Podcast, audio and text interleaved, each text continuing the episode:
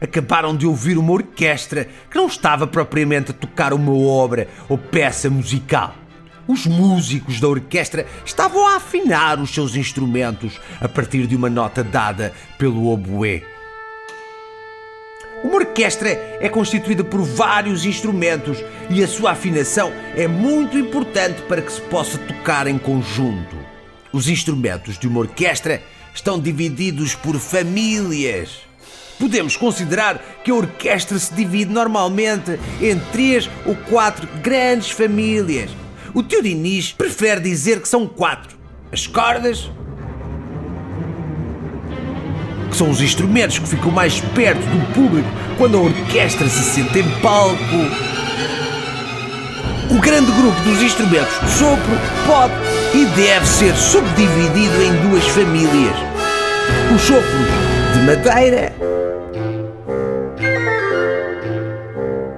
e os sopros de metal.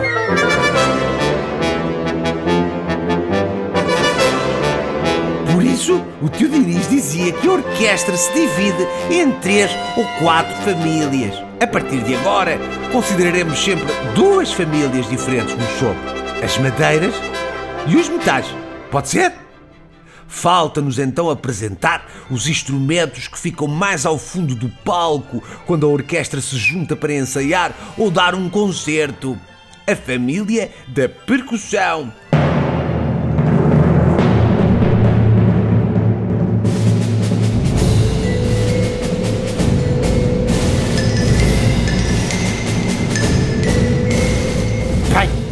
Com tanta família a produzir só em simultâneo, é preciso haver alguma regra.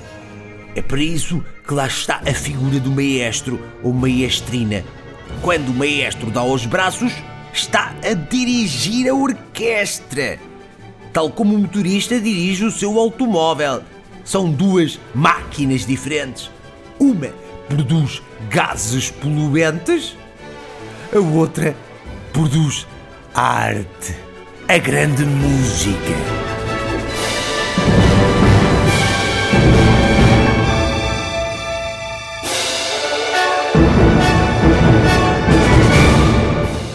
O Professor Diniz, textos de Miguel Nabais Pernes e Aldagóis, extratos musicais de Jorge Salgueiro, locução Diniz Mendes, edição áudio Bernardo Machado, concessão e produção Foco Musical.